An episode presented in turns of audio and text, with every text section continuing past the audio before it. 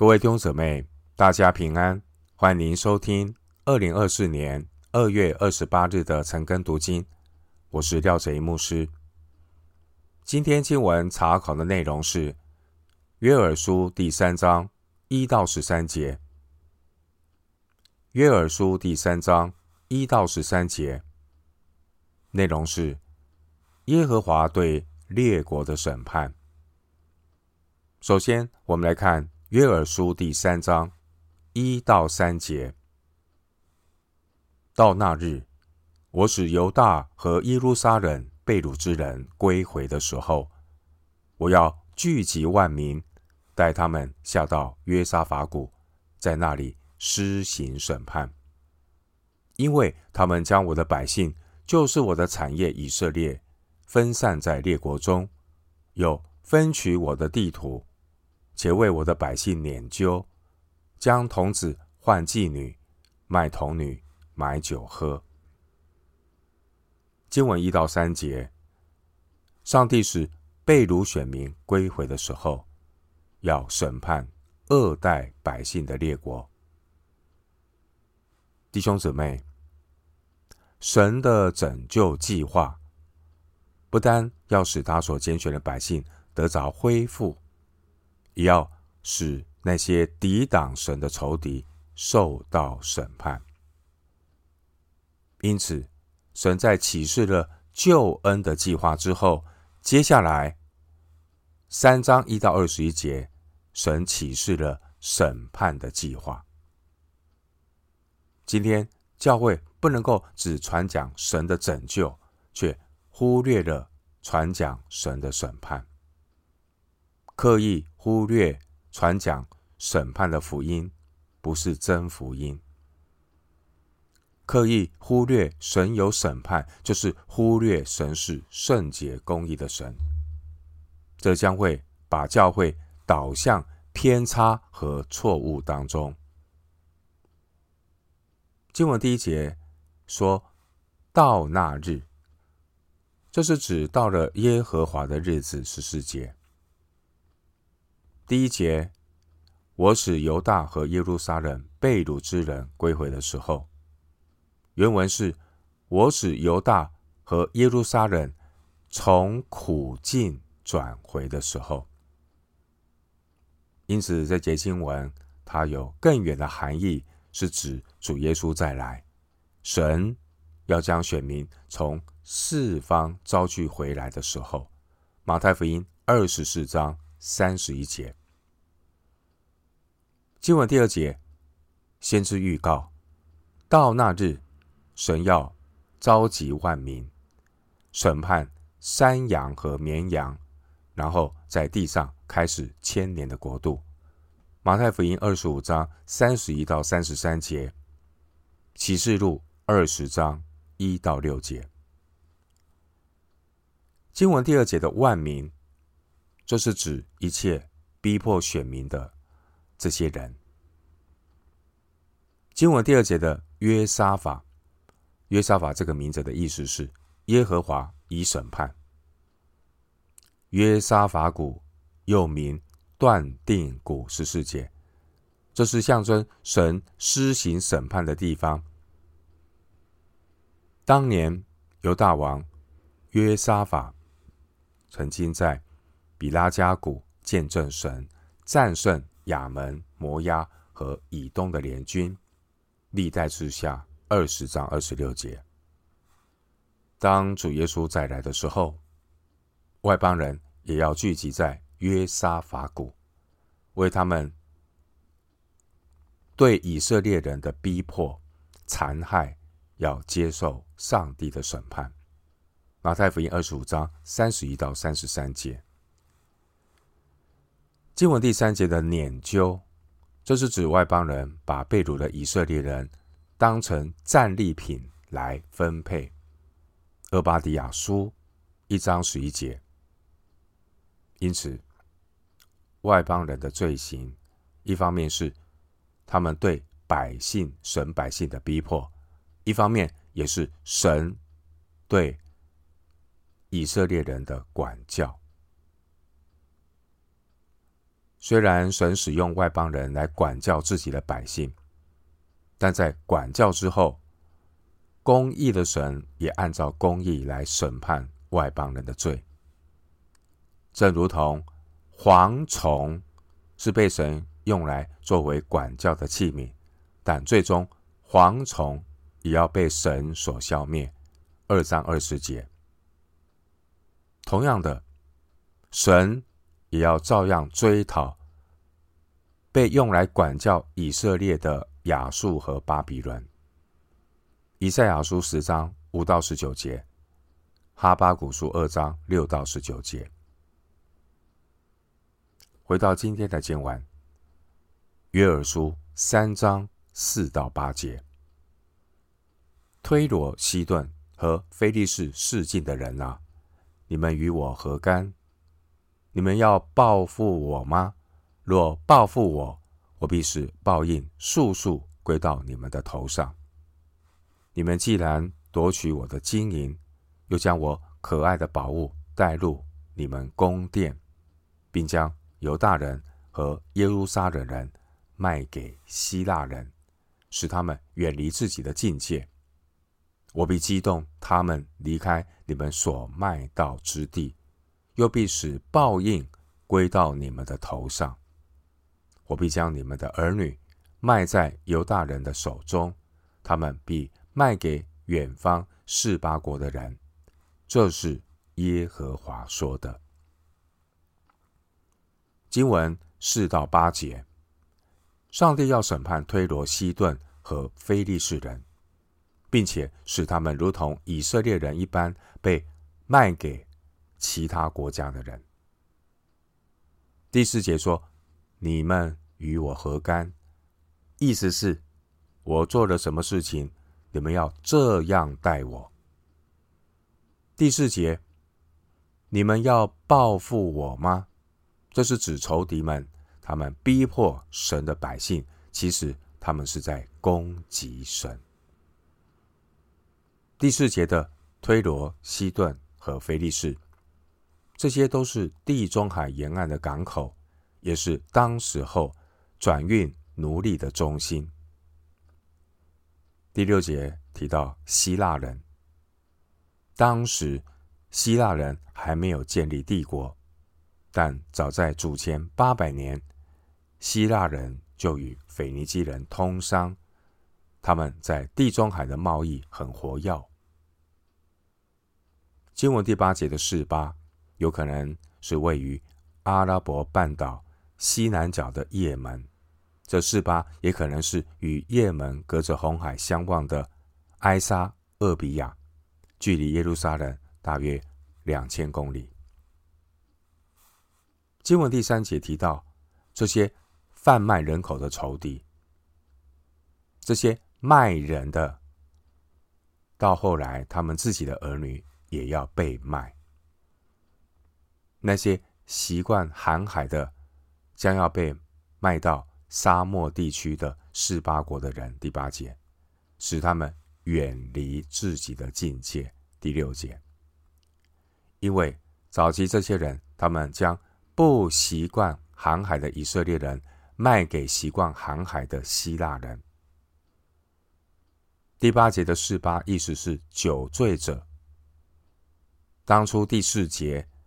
这些卖童女买酒喝的人，他们的儿女也将要被卖给酒醉的人。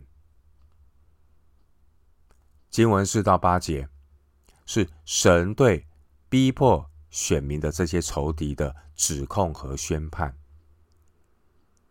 这些仇敌怎样的对待神的百姓，神就要怎样的来对待这些仇敌，以其人之道。还治其人之身，这是神对仇敌的惩罚。第七节，在犹大国被掳大约两百五十年以后，波斯帝国的亚达薛西三世，他在主前三百四十五年将希顿人就卖作奴隶。后来希腊帝国的亚历山大。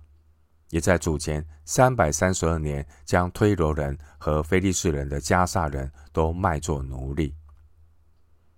这些历史正应验了雅各书二章十三节所说的话。雅各书二章十三节说：“因为那不怜悯人的，也要受无怜悯的审判。”这句话都在历史上应验了。回到今天的经文，约珥书第三章九到十一节，当在万民中宣告说，要预备打仗，激动勇士，使一切战士上前来，要将犁头打成刀剑，将镰刀打成割矛，软弱的要说：“我有勇力。”四围的列国啊，你们要速速地来。一同聚集，耶和华啊，求你使你的大能者降临。经文九到十一节，神借着先知宣告一场万民的征战，万民要去到战场接受审判。这些神百姓的仇敌，他们将要聚集在约沙法谷，迎战神的军队。九到十一节，这有可能是指哈米吉多顿战役，启示录十六章十四节。经文第十节和以赛亚书二章四节，以及弥迦书四章三节的预言，我们去看的时候，两段的预言是一体两面的预言。仇敌的农具要被做成战争的武器。连体弱的也必须要上战场，整个国家的力量都要投入战争。在经过这一场末日世界大征战之后，先知以赛亚和弥迦所预言的平安，才会在千年国度里得着应验。经文十一节提到“你的大能者”，也可以翻译是“你的勇士”，这是指。神的军队，启示录十九章十四节，弟兄姊妹，末后的日子，神的仇敌将倾巢而出，神百姓的敌人会聚集，要与神的百姓征战，但仇敌终究要被击败。这些抵挡神的人。他们不能够逃脱神的审判和惩罚。这些心里刚硬的罪人，在神的审判之日将要被剪除，他们的快乐、他们的安全感都要被夺去。当耶和华审判的日子来临，那个日子是恶人畏惧的日子，也将是一人喜乐的日子。信从耶稣基督的人，必在神的审判日，他们要在他们的力量救赎主中得着荣耀。回到今天的经文，我们最后来看约珥书第三章十二到十三节：万民都当兴起，上到约沙法谷，因为我必坐在那里。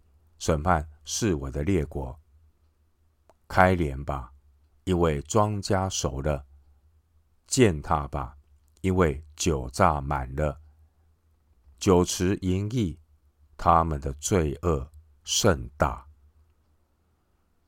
经文十三节，先知重申耶和华向列国所发的宣告，并且说明战场约沙法的含义。就是耶和华审判的座位。参考耶利米书一章十五到十六节，经文十三节，耶和华向他的队伍发号施令。先知使用收割的比喻来描述，这是一场血流成河的战争情景，与启示录十四章十四到二十节。以及启示录十九章十五节的战争彼此呼应，说明呢，这段经文是指向未来，也就是人类历史的大结局。